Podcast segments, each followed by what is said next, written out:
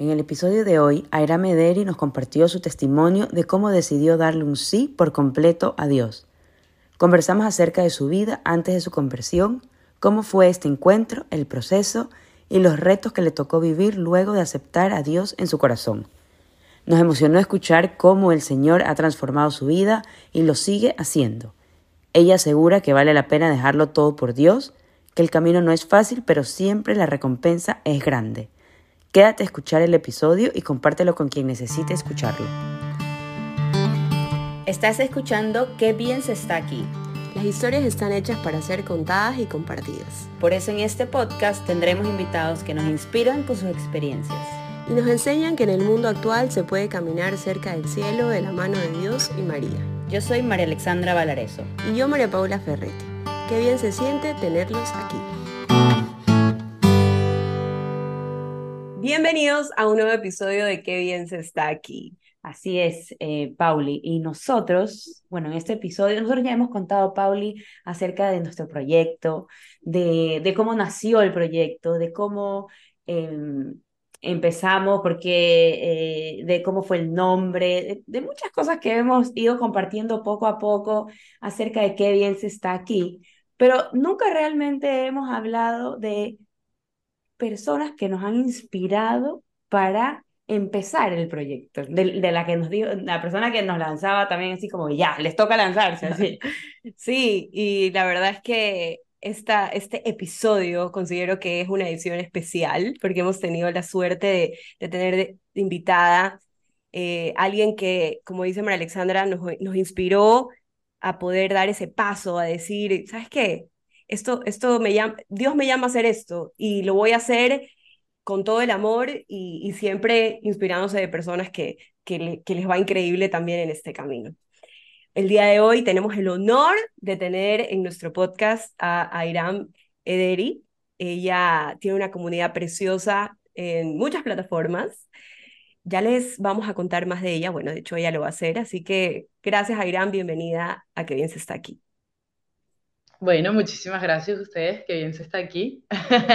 no, gracias a ustedes por, por permitirme, eh, nada, seguir llevando esa, esa palabra y ese amor de Dios que yo creo que nos hace falta hoy en día a todos, esa, e, e, esa palabra, como él lo dice, que es ese agua viva, ese agua que refresca, ¿no? Y todos estamos sedientos, hace mucho calor en el mundo y necesitamos ese agua que nos trae nuestro Señor. Así que gracias, gracias. Bueno, Airam, para, seguramente mucho, mucho de nuestra comunidad te conoce, pero eh, que nos cuentes un poquito em, cuántos años tienes, quién es esa Airam de hoy versus la Airam que, que no conocía al Señor y ese amor tan profundo como hoy lo sientes en tu corazón. A ver, bueno, una pregunta muy, muy extensa. Eh, pero vamos a tratar de, resumirla, ¿no? Que sea papá como, como dijimos al empezar cuando hicimos la oración, que ponga las palabras en estos momentos. La Irán de hoy, obviamente, eh, es bastante distinta a la Irán de, de, antes, pero sin embargo esa esencia de locura, ese toque de locura, el Señor me lo dejó. Yo digo que cuando el Señor estaba formando a, a Irán pequeña en ese jardín del Edén, como que él se distrajo, él estaba cocinando unas arepas. Entonces haciendo unas arepas y se distrajo, entonces la salsa quedó un poquito ahí como, como loca, ¿no? Como algo raro, entonces esa Irán, un toque de locura.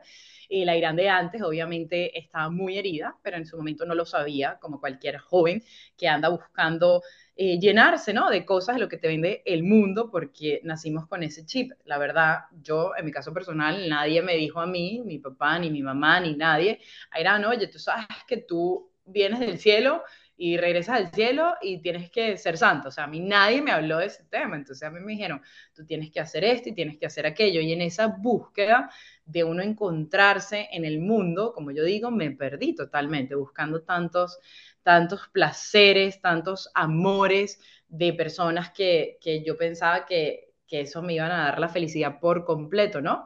Y también las cosas materiales. Ayrán también era una persona que le gustaba mucho la fiesta, me encanta la fiesta, sin embargo hasta el sol de hoy me gusta, pero antes yo creo que lo hacía con un fin de, perderme, de, de, nublarme, de borrar todo lo que estaba en mi mente. Y eso me llevó a hacer muchas cosas que hoy digo, wow, Señor, qué grande es tu misericordia, ¿no? y ese es el mensaje que Manual para enamorarse, que es la página que yo llevo, empezó con, con decir qué grande es el Señor y, y, que Él llega hasta el fondo para salvarnos, para buscarnos, para anunciar esa, ese mensaje de amor y de misericordia, que no importa qué tan pecador seas y sigas siendo, o qué tan loca seas, Él, él está ahí, a Él le encanta a la gente que está perdida, a Él le gustan mucho los locos, entonces, este, pues, tal cual, porque imagínate la Magdalena, santa, santa después, Magdalena, estamos claros.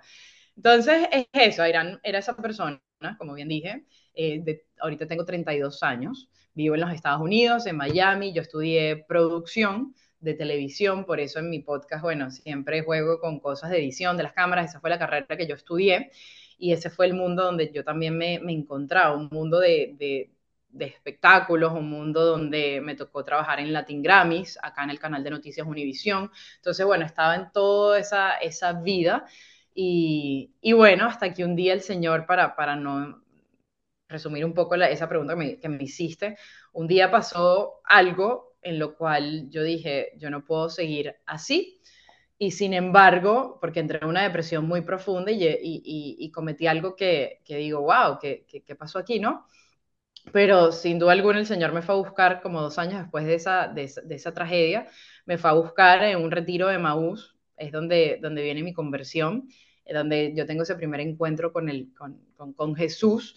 Y bueno, cuando yo salgo de ese retiro, eh, salgo muy como tocada, como que qué pasó aquí, esto que me habían hablado de la iglesia católica en el colegio, como que si es verdad, todo este cuento de los curas, todo este cuento de Dios, como que salí muy, muy, muy rara, ¿qué te puedo decir? Salí muy llena de, del amor de Dios, pero al mismo tiempo el estilo de vida que yo llevaba, wow, era como que esto no me lo creo y, y, de verdad fue muy difícil al comienzo. Ojo, sigue siendo, siempre va a ser difícil, pero yo creo que habían tantos apegos entre las amistades. En ese momento tenía 25 años, entonces te podrás imaginar, mis amigos eran el drug dealer, eh, los, no sé, todos los DJs, eh, tantas cosas, ¿no?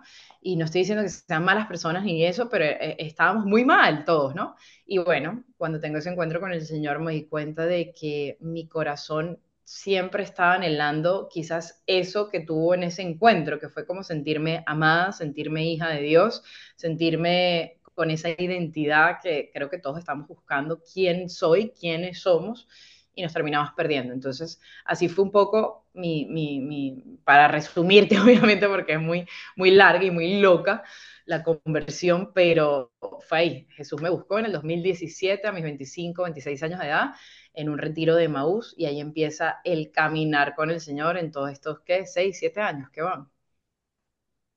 Sí, o sea que, digamos que yo era la Irán de antes era una Irán que, bueno, ahorita igual vemos muchísimos jóvenes también, eh, digamos, viviendo esta vida de, de, quizás de sin límites, ¿no? De vivir, de vivir y de a vivir y vivir que el mundo se va a acabar, ¿no? Yolo, sé. yolo. O sea, es como vive, viven para el hoy y, y, y van como, van por la vida simplemente como disfrutando el momento y todo esta, eh, uh -huh. Como, como esta idea de que tienes que disfrutar para ti el yoísmo y todo esto aquí, pero, pero ¿quién está preparando ese corazón? O sea, que esto claro. que tú has dicho, como, como que en latina y te dijo que aquí estamos por, por un rato, pero hay que trabajar para la vida, la vida eterna, que es el cielo. Entonces, eh, tú dijiste algo súper lindo que, que, que tuviste, bueno, no, no lindo, pero algo que, que me quedó pensando y quisiera, quisiera como profundizar un poquito en esto. Te pasó algo y ese algo como te hizo despertar despertar claro. y unos años dijiste, bueno, Dios te llamó en este retiro. Eh, estos dos años, en estos dos años, ¿qué, qué pasó? O sea, ¿seguías como, como lejos de Dios?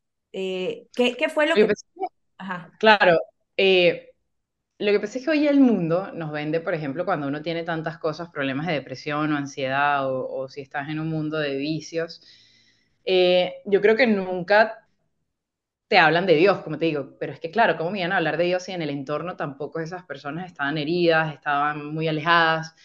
Y ¿qué pasa? O sea, cuando, digamos, yo entro en un proceso de, recuperación de todas las cosas que había hecho en mi vida pasada, a mí el psiquiatra me hablaba de, de, cosas de nueva era, ¿no? Como que en esos dos años, como que, claro, para ayudarme un poco con toda esta depresión, con todos estos ataques de pánico, con todo lo que yo tenía, para salir de todos esos vicios, esa adicción, pero nunca me hablaba de Dios, que en sí, o sea, yo lo que quiero decir o lo que intento decirle hoy en día a los jóvenes es que yo creo que las adicciones, bien sea que estés en drogas, bien sea que tengas eh, ludópata, bien sea que estés adicto al sexo, masturbación, lo que sea que tengas esa adicción o ese apego, viene por una herida de la niñez, casi siempre, viene por algo que te pasó. O sea, ya al final esa adicción es como yo le digo, la cereza del pastel, pero ¿por qué llegamos ahí? ¿Por qué lo hicimos? O sea, ¿qué fue lo que pasó al principio, ¿no? De tu vida para que te llevara a eso? Obviamente, algunos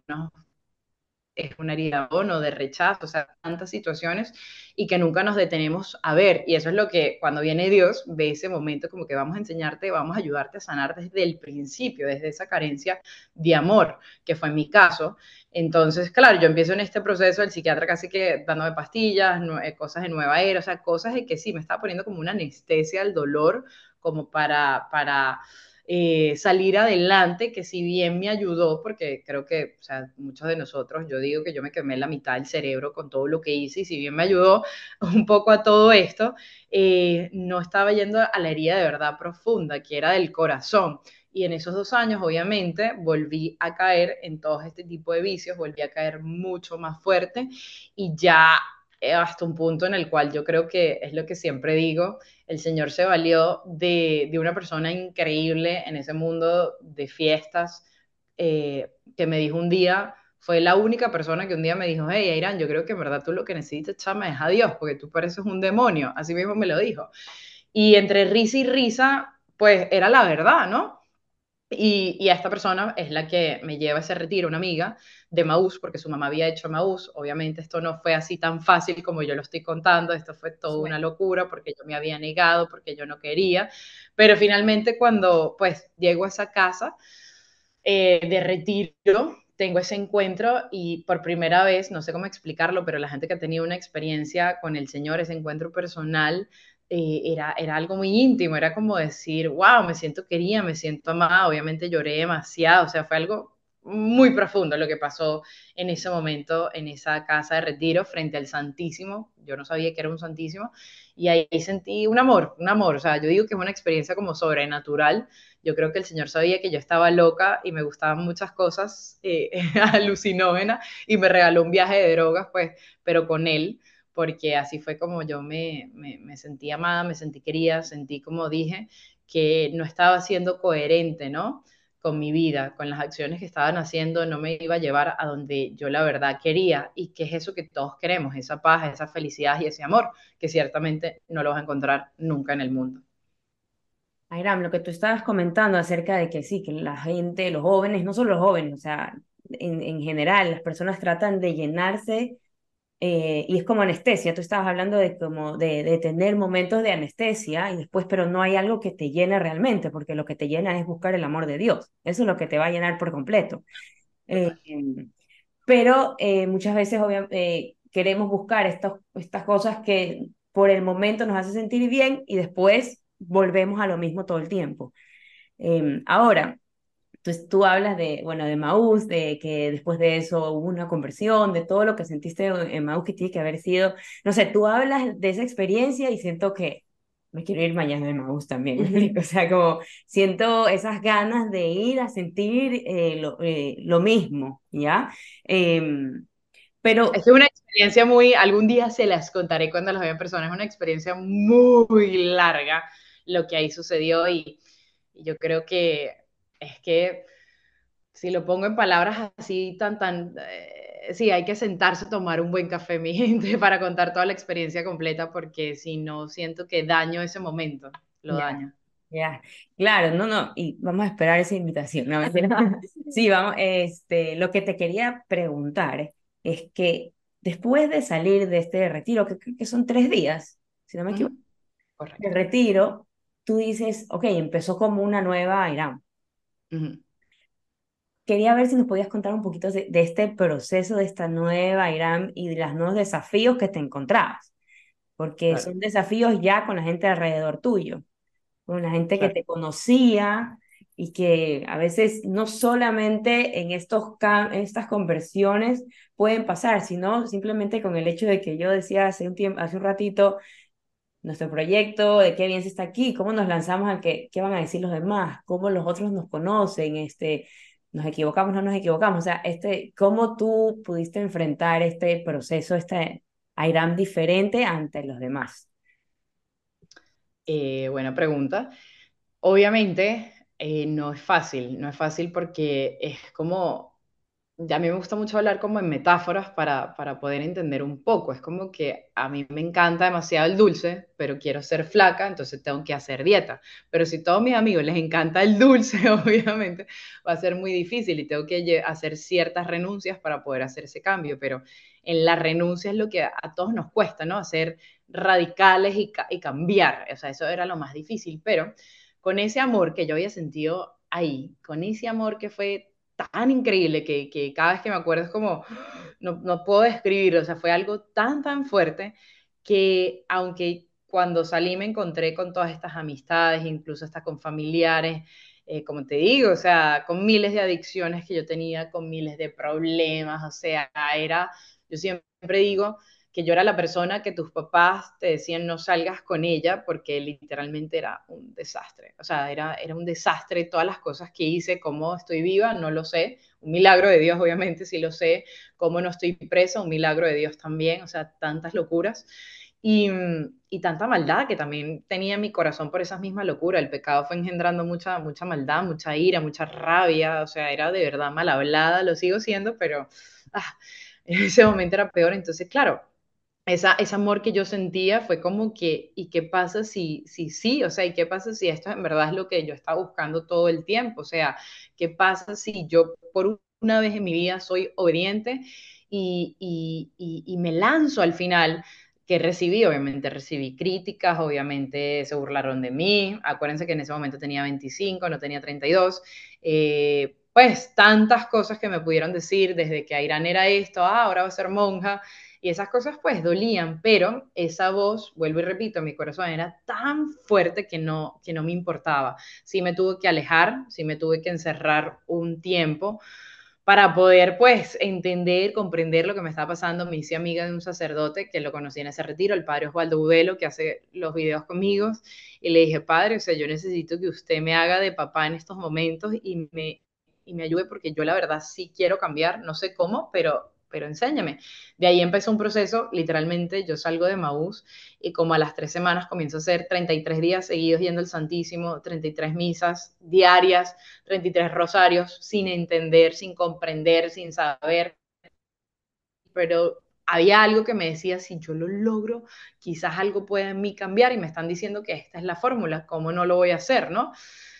Creía, pues no del todo todavía, pero lo intenté y yo siempre digo que uno, o sea, uno tiene las potencias del alma que uno tiene, son como unos caballos de fuerza que siempre se inclinan quizás a cosas no tan buenas, esa conscupiscencia quiere a veces voltear y volver a lo mismo, pero, pero mira, yo creo que la gracia de Dios en ese momento me ayudó a encerrarme como dos años de un año y medio de desierto totalmente, de que yo no nada, que lloré muchísimo, sí, pero al mismo tiempo sentía que el Señor me estaba como fortaleciendo. En ese, en ese interín de tiempo pude dejar todos esos vicios, eh, un milagro de Dios, literalmente también fue. Eh, el 1 de abril de 2017 dejé todo, todo, todo, todo, sin ningún médico, sin ninguna, algo que humanamente no es posible. Y, y, pues de ahí, ese fue como mi regalo que yo digo que me dio el Señor, ese milagro, y de ahí fue como un impulso a volver a seguir hasta que como al año y medio yo le decía a Jesús, Jesús, ponme algunos amigos, tú tenías apóstoles, tú salías con gente, yo no encajaba en ningún grupo de jóvenes, intenté ir a algunos grupos, pero como yo tenía mi personalidad y siempre fui muy loca y muy auténtica, yo sentía que, que no me sentía en ningún grupo, o sea, yo decía, es que, es que no, pues, o sea, yo, yo, yo he hecho muchas cosas y, y no cuadraba. Y, y, pues sentía por un momento, dudé como que será que yo no pertenezco a este mundo de la iglesia, ¿no? Porque también recibí muchas críticas, ojo, dentro de la iglesia, que hay que tener mucho cuidado, porque ahí podemos dañar el cambio de alguien que está en verdad queriendo buscar con su corazón, no hay que ver las, las apariencias de afuera, sino lo que hay en el corazón. Pero bueno, eh, cuento largo corto, el Señor al, año y medio me, ubicó en un grupo muy especial que hasta el sol de hoy sirvo, el grupo de Jesús, José y María, aquí en Miami. Y bueno, y en eso estamos, pero es difícil. Lo que toca a cada uno de nosotros es preguntarnos como, ¿de verdad quiero cambiar? ¿De verdad quiero darle ese sí a Dios? ¿De verdad creo que hay algo más? Y hay que lanzarse a esa piscina, ¿no? Es como lanzarse, seguir a Dios. Yo digo que es como estar en una azotea de un piso 30 y tú estás con los ojos cerrados y te dicen, lánzate que alguien te va a atrapar, con miles de miedos, con miles de angustia, pero creo o no creo.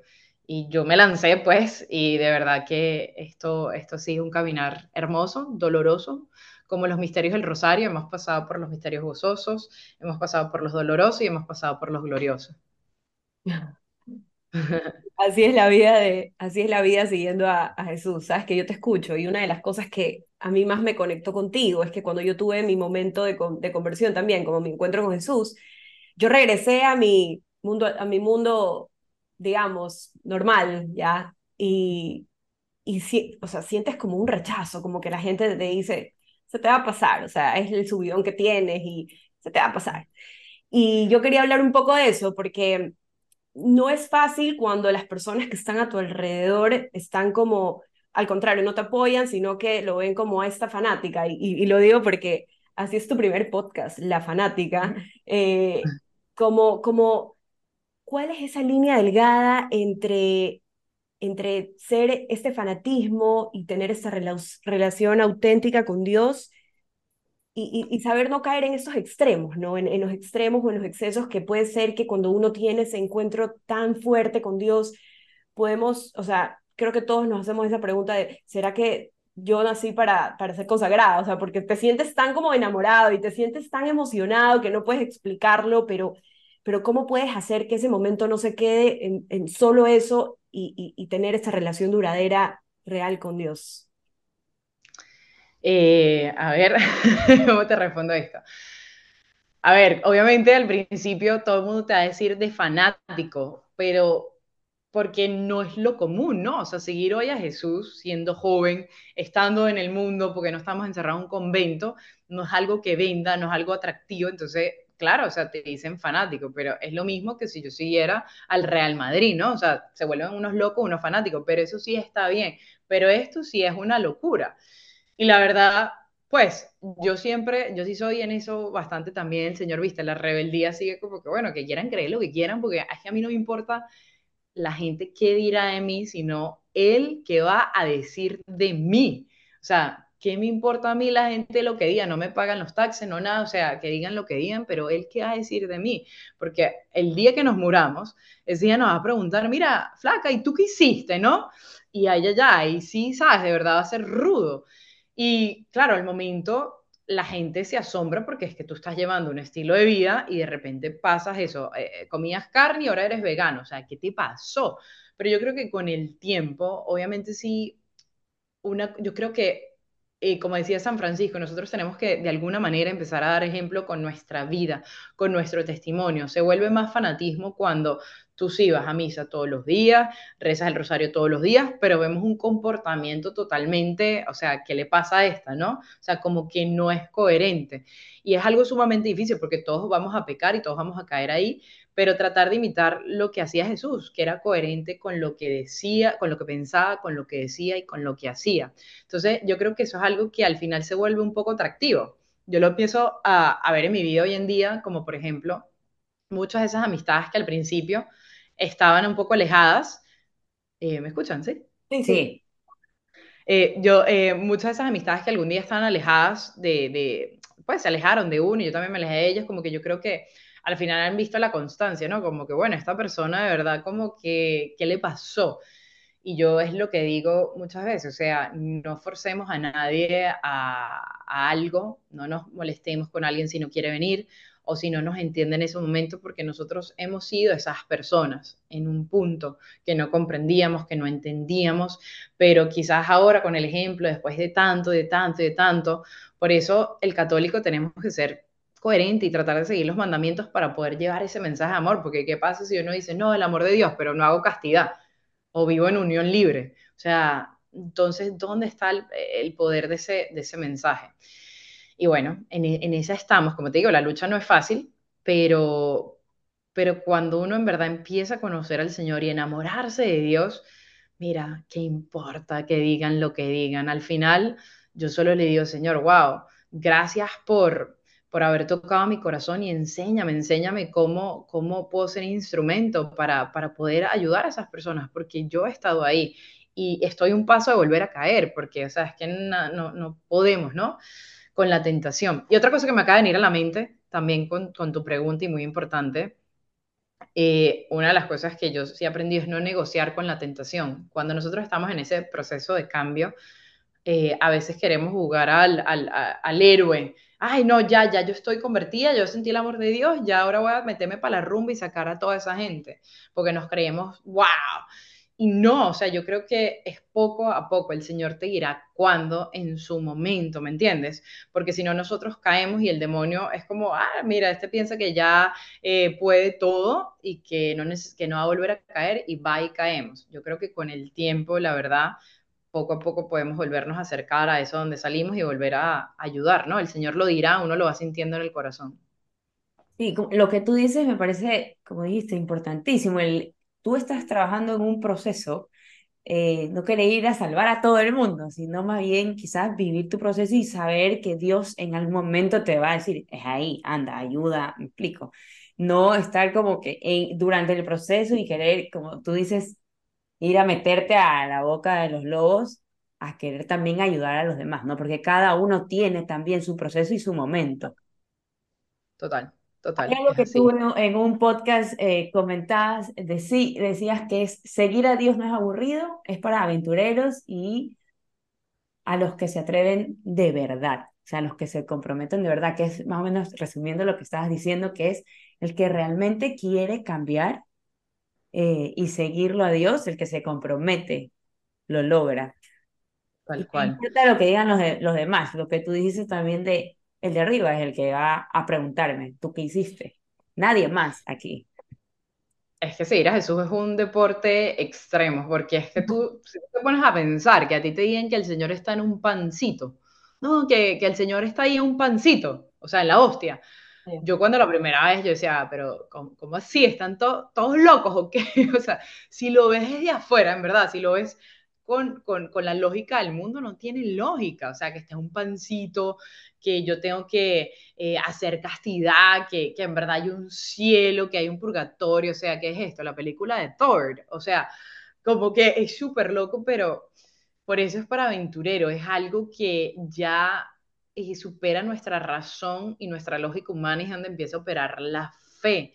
Pero hay algo cuando uno se abre ese corazón al amor de Dios, o sea, e, e, es, algo que no se puede contar con palabras. Yo sé que ustedes los han experimentado y por eso estamos aquí. Yo digo, miren, y le decía a alguien el otro día, a una amiga, chama, es que es tan real porque créeme que si no, no estaría hablando acá. ¿Tú qué crees? Que yo, yo pensé y soñé que iba a estar en un podcast hablando de Dios, que iba a renunciar a mi trabajo y me iba a quedar a las misiones.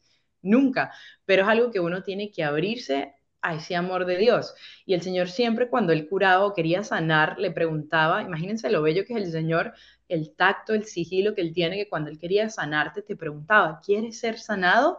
Y ese sí que le daban es lo que abre la apertura y es lo que nos pregunta hoy en día. O sea, tú quieres ser sanada y no estamos hablando solo de una cosa física, sino de, de, del alma. O sea, quieres cambiar. Y, mm, y es eso, o sea, e, e, es ir, como lo decía, contracorriente, porque somos muy pocos, la verdad. O sea, cuando uno va para misa, tú ves la cifra, yo tengo ahorita 32 años y, son muy pocos los jóvenes adultos que, que van a misa. Eh, estamos claros, no es algo que vende, no es algo que es en prime time, que lo vemos en la televisión. Sin embargo, es lo más lindo del mundo, porque de verdad uno empieza a encontrarle el verdadero propósito a la vida, el verdadero sentido, incluso en esos momentos donde la vida te da unos sinsabores, donde no comprendes qué pasa, el Señor te enseña. Por eso seguir al Señor es increíble. Y dime, o sea, yo a veces me puedo pensar, si esto no es verdad, entonces, ¿por qué un poco de gente se dejó matar como los apóstoles de cabeza, darle quemado, denle envuelto hasta el sol de hoy? Algo tiene que haber. Y a mí eso me llama la atención, eso, eso es conocido. O sea, a mí me, uf, cuando yo pienso como que en esa vida eterna me, me, me da como una cosa demasiado loco, o sea, porque ¿qué es esta vida comparado con la eternidad? Entonces, a mí como soy aventurera, yo dije, no, yo voy por lo desconocido. Oye, sí, y, y sabes que esto que dices que a veces vamos a misa y tal vez sacamos la cifra promedio de edades de quienes vamos a misa diaria, por ejemplo, sabemos que va la gente mayor y yo el, otro día por coincidencia tuvimos que dar un testimonio del rosario, entonces yo contaba mi historia, yo contaba que el rosario llegó a través de mi abuela y que yo me enamoré del rosario y yo decía como, eh, no quiero llegar a la edad de mi abuelita para poder servir a Dios y quiero mezclar esta idea con esto que decías el otro día en, en, tu página de, de, manual, que decías, no sean tacaños, inviertan en Dios, pero inviertan en Dios hoy. Y esto es un mensaje tal vez para, para alguien que, que tiene 18 años, para alguien que tiene 30, para alguien que tenga 40, pero, pero que, que, que, que no, no esperemos a no tener un trabajo de 8 a 5 o tener hijos pequeños. Invirtamos en ese Dios, en esa vida eterna hoy. Eh, y, y, eso, como que esa sea la invitación de, de todas las personas que, que, nos escuchan, de todas las personas que, que, tienen esas ganas de estar más cerca de Dios y que a veces se les eh, salen el domingo emocionados de misa y dicen esta semana sí voy a ir, sí voy a rezar más el rosario, sí voy a tener esta conversación con Dios, pero se quedan como ahí. Háblanos un poquito de, de, de cómo podemos tener esta constancia, esta, esta relación hermosa y, un poquito de este manual, el que usaste para enamorarte de, del cielo. A ver, siempre lo he dicho así, como, así como el gimnasio nos ayuda a, estar en forma, la oración es ese gimnasio del alma, ¿no? Y obviamente cuando uno sale, como tú bien lo decías, de estos retiros, uno sale eufórico, uno sale con ganas, hoy sí hago la dieta, o sea, domingo en la noche, o sea, hoy sí hago la dieta. Pero al día siguiente, obviamente, se te atraviesa una hamburguesa, una cosa, una, algo, y uno, ah, como que cae, pero es ahí donde uno tiene que decir, o sea, vuelvo y repito, si yo quiero ir acá, tengo que ser coherente con lo que estoy haciendo acá. O sea, si yo en verdad quiero un cambio, quiero transformar mi, o sea, decirle al Señor, entra a mi vida, transfórmala, quiero lo que sea, tengo que ser coherente. O sea, es que esa palabra me ha venido mucho hoy. Y, y obviamente, o sea, yo, mira, yo soy muy, yo hablo claro, yo, yo los sacramentos para mí sí o sí, o sea, porque es los salvavidas que el Señor nos pone, ¿no? O sea, si yo quiero ser constante en la castidad, si yo quiero ser constante porque soy muy mentiroso y quiero tratar, no, o sea, no vamos a poder por nosotros mismos, y San Pablo lo dice, o sea, somos demasiado débiles, somos, somos, nuestra carne es muy débil, necesitamos esa ayuda de los sacramentos. Muchas veces yo voy para misa, de hecho ayer tenía que rezar el rosario y me estaba costando demasiado, que de hecho me puse un live y dije, no, que me ayude ahorita la, la comunidad. Pero es eso, o sea, es ponerse una meta, yo me pongo metas, yo me pongo propósitos y hay que hacerlo diariamente, hay que ser obedientes. El principio de la santidad, y lo dicen todos los santos, es la obediencia. No muchas veces lo vamos a rezar o vamos a ir a misa o vamos a ir a una adoración con, ese amor, ¿no? Muchas veces estamos cansados, hemos un día súper malo, nos peleamos, nos dejó el novio, pero es ahí donde empieza ese sacrificio, o sea, de verdad yo quiero conocer al Señor, de verdad yo quiero tener una relación íntima con el Señor. Y cuando uno empieza a tener esta relación personal con Dios, que uno lo empieza a conocer, que uno se empieza a empapar del amor de Dios, yo creo que le empieza a dar uno ese gustico, ¿no? Que ya yo no puedo vivir sin esto, porque es que no sé ni cómo vivirla sin ti, Señor. O sea, no sé cómo antes yo vivía sin, sin el Señor. Entonces, uno, la obediencia, demasiado importante, ponernos como metas, planes, propósitos, como todo en la vida. Eh, si lo hacemos con nuestros planes económicos, ¿por qué no invertir como decía ese video, en la vida eterna. O sea, ¿por qué no invertir tiempo en lo que verdaderamente vale? Muchas veces estamos tratando de ver cómo tenemos más plata, dónde ponemos el dinero en este negocio y nos quedamos trabajando hasta tarde en tantas cosas que sí, la necesitamos, pero eso acaba acá. O sea, esto es efímero, esto es temporal. Eh, dediquemos un poquito más de tiempo y cuando uno pone a Dios de primero, algo yo aprendí en este grupo donde sirve, me dijeron, Irán, pon a Dios de primero. Yo en ese día trabajaba muchísimo y no sabía cómo. Y de verdad, yo les invito a que apliquen y pongan a Dios de primero y Él te extiende las horas, Él te alarga el día. O sea, uno se sorprende de cómo Él va arreglando todo. Y es así, o sea, ser constantes, ser perseverantes, seguir. Y una de las cosas que a mí me gusta mucho hacer para que me genere ese gustico en esta fe es leer mucho la vida de los santos. ¿Por qué? Porque cada santo tenía una personalidad distinta, cada santo no era gente de que se está dando látigo todo el día, obviamente hay santos del medioevo que sí, pero hay otros santos como Carlos Acuti que no. Entonces, buscar esa vida de los santos, o sea, empaparte, no es que, ay, sí, vi una fotico de Carlos Acuti, no, flaca, o sea, lee, siéntate y uno se empieza a enamorar, es que solo, nos, no, solo uno se enamora de lo que conoce. Entonces, ¿cómo queremos enamorarnos de Dios si no nos atrevemos a conocerlo? Es que eso de los santos es, es una conversación para otro podcast, todos los santos, porque la gente escucha santos y cree que tienes que, no sé, sientes que es algo inalcanzable, ¿no? Y, y lo que hay que entender es que primero los santos eran personas también comunes como nosotros que encontraron a Dios y bueno, hicieron una conversión y, y, bueno, llegaron a ser santos, pero no, no es eh, que o sea, la gente se, lo, se lo imagina como una meta que no podemos alcanzar, que solo son las personas que quizás se pasan rezando todo el tiempo y que Dios, Dios, Dios y que están en la iglesia y se acabó. Cuando uno en la vida diaria, con todo lo que hace, con el apostolado que uno hace, con cómo llevar a Dios a los demás, ya estás tratando de alcanzar tu santidad y, trabaja, y trabajando en eso.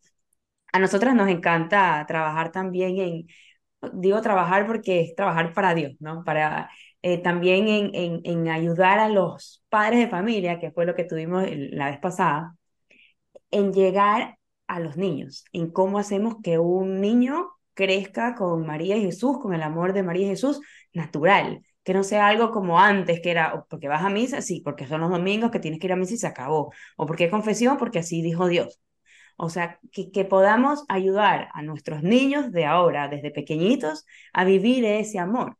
Entonces, con lo que tú decías, como también si estos padres de familia cogen tantos talleres como para ver cómo educamos a nuestros hijos en disciplina positiva, cómo educamos a nuestros hijos en, en la sexualidad, cómo educamos, porque los papás acá, yo trabajo en colegio al menos, entonces los papás acá quieren coger cursos para todo, ¿ya?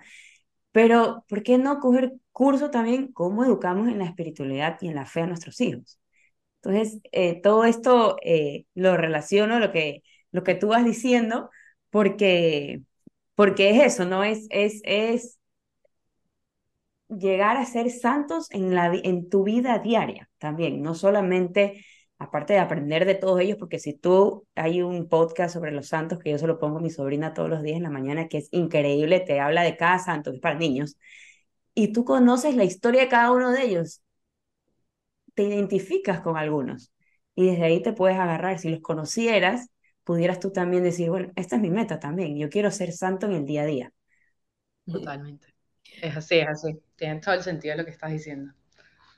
Algo lindo que dijiste, como Dios te sorprende, porque estás haciendo este, bueno, nuestro apostolado, tú con tu, con tu comunidad tan linda, y hay que dejarse sorprender por Dios, porque cuando uno está siente este llamado de, de que no importa lo que digan y, y no importa si, si puede ser, yo también soy, me considero bastante espontánea y puede ser que a veces eso choca con como que si tienes que hablar de Dios, tienes que estar súper como erguida y no puedes hacer un chiste y no puedes, o sea, y la verdad es que a veces yo digo, ¿sabes qué? Para mí Dios, Él me conoce y a mí me dejó también esa espontaneidad.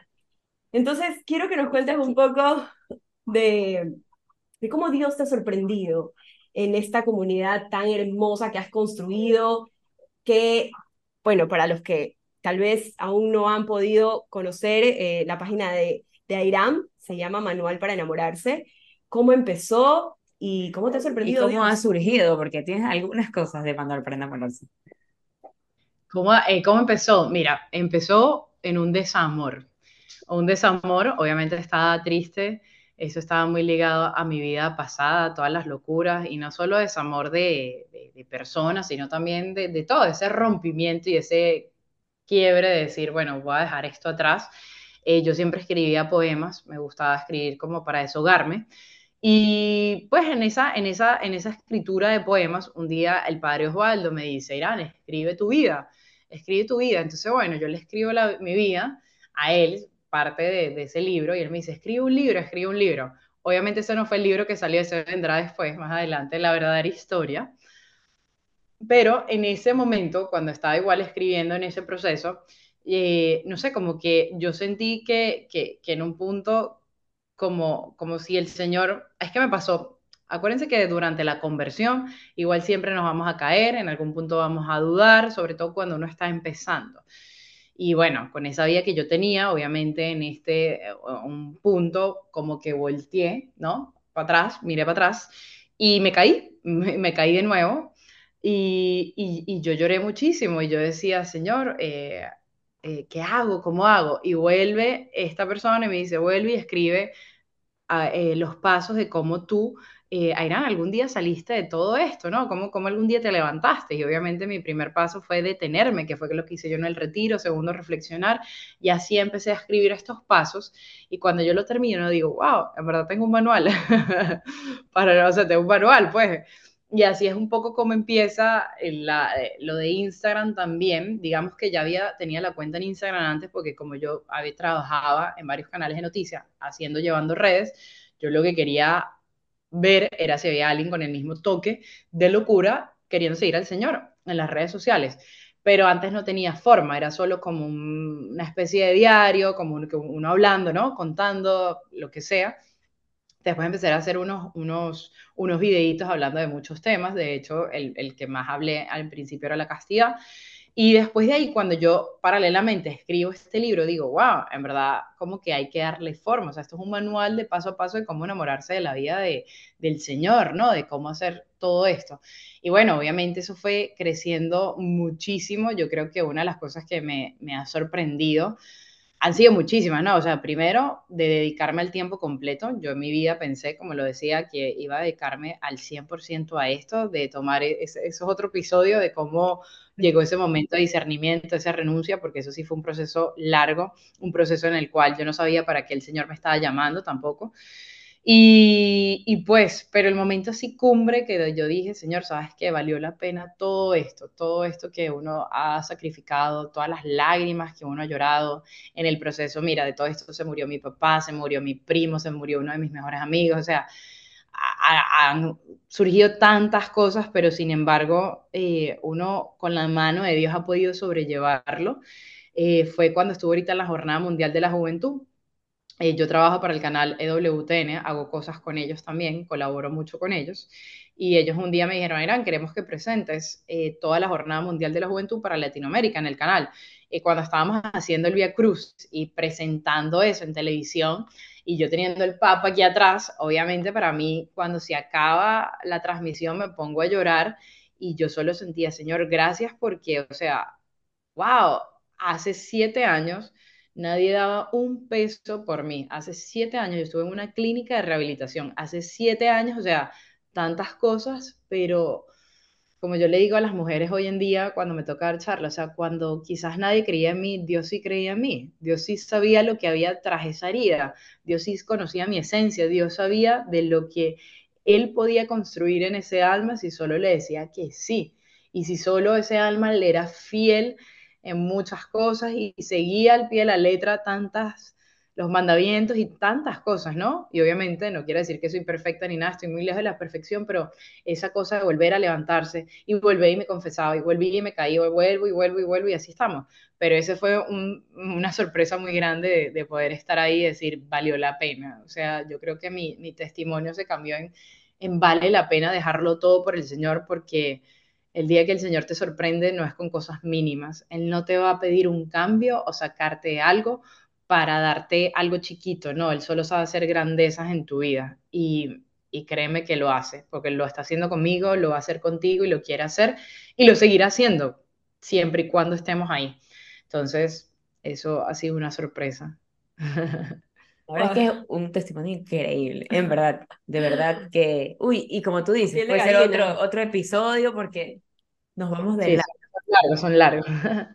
Oye, esta idea de dejarlo todo, siempre que pienso en eso, es como, no dejas todo por, por por, por un equipo de fútbol, por serte fan, fan de Real Madrid. O sea, cuando realmente sientes el amor de Dios en tu corazón, las heridas se van sanando. Y, y para ir concluyendo, quería, quería, bueno, queremos agradecerte por tu tiempo. De verdad que pensé, dije, bueno, ya me sé la historia de Irán, pero igual estoy emocionada, pero de verdad que esta conversación, hasta la piel de gallina se me ha puesto.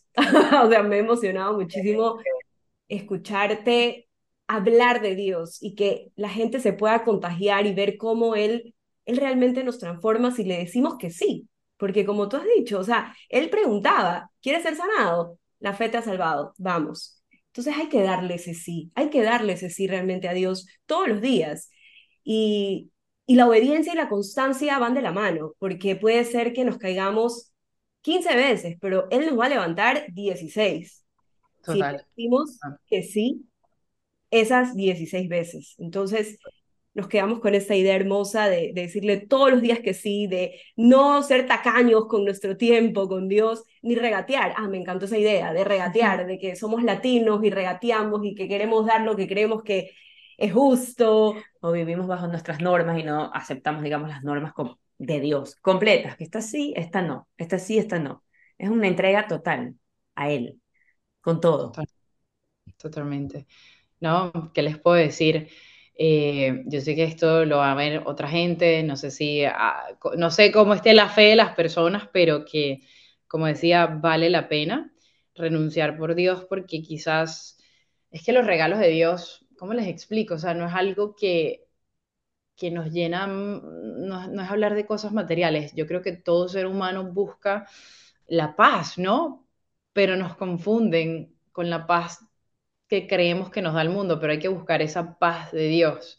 Y esa paz de Dios es que en las adversidades sientes calma, aunque llores, porque hasta Jesús lloró, pero sientes calma, sea lo que sea por lo que estés atravesando, eso es caminar de la mano de Jesús en esta vida, que, que todo tiene un propósito, todo tiene un sentido y de que, como dije, que es esta vida comparado con la vida eterna, ¿no? Y también otra cosa muy bonita es que el Señor cuando uno le permite que entre a nuestro corazón, sientes un amor, como que toda la vida, sobre todo las mujeres, muchas veces mendigamos amor, nos las pasamos buscando en, personas, en, lugares equivocados, y queremos llenar esta alma, que es infinita, con cosas finitas. ¿Qué es una cosa finita? Tú y yo, los seres humanos, somos seres ilimitados y finitos, pero nuestra alma es infinita y tiene que ser llenada solo con Dios.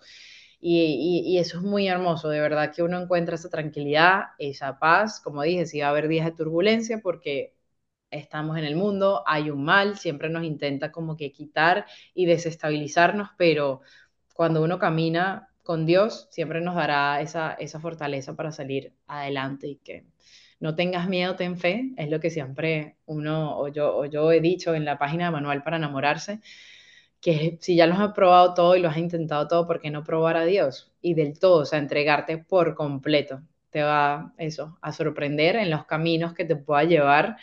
Eh, yo no sabía que iba a terminar haciendo esto, pero bueno, aquí estamos y creo que no, no lo cambio por nada. El fin de semana me vi con uno de mis mejores amigos y él me decía, Irán, ¿y tú ya, cuáles son tus sueños? Me decía así. Y estábamos con otro grupo de gente y esa gente hablaba como de sueños, como que yo quiero estar en, en, Netflix, yo quiero estar en HBO, yo quiero estar, claro, porque estoy en la industria de la producción. Y yo decía, es muy malo que yo quiera decir mis sueños, conocer más a Dios. o sea, no sé si estoy mal o estoy bien con los ojos del mundo, pero de verdad ese es mi sueño, conocer, conocer más a Dios y, y listo. Y, y, y, con Dios uno camina ligero. Entonces, amén. Totalmente. Aira, muchísimas gracias por compartir este increíble testimonio que tienes de, de, fe y de amor por Dios y por María, como mamá María, como le dices tú.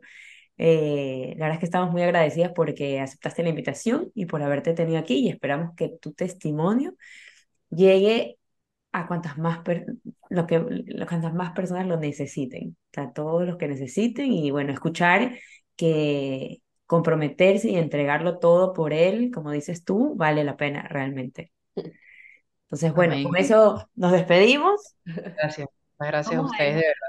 Vamos a dejar igual este, cómo te pueden encontrar en Instagram. Seguro ya muchos te han, te conocen, pero bueno, qué bien se siente tenerte aquí y a todos los que estuvieron en este episodio. Nos vemos la próxima. Chao, chao. muchas gracias a ustedes, que Dios los bendiga y a todos los que están escuchando. Pero...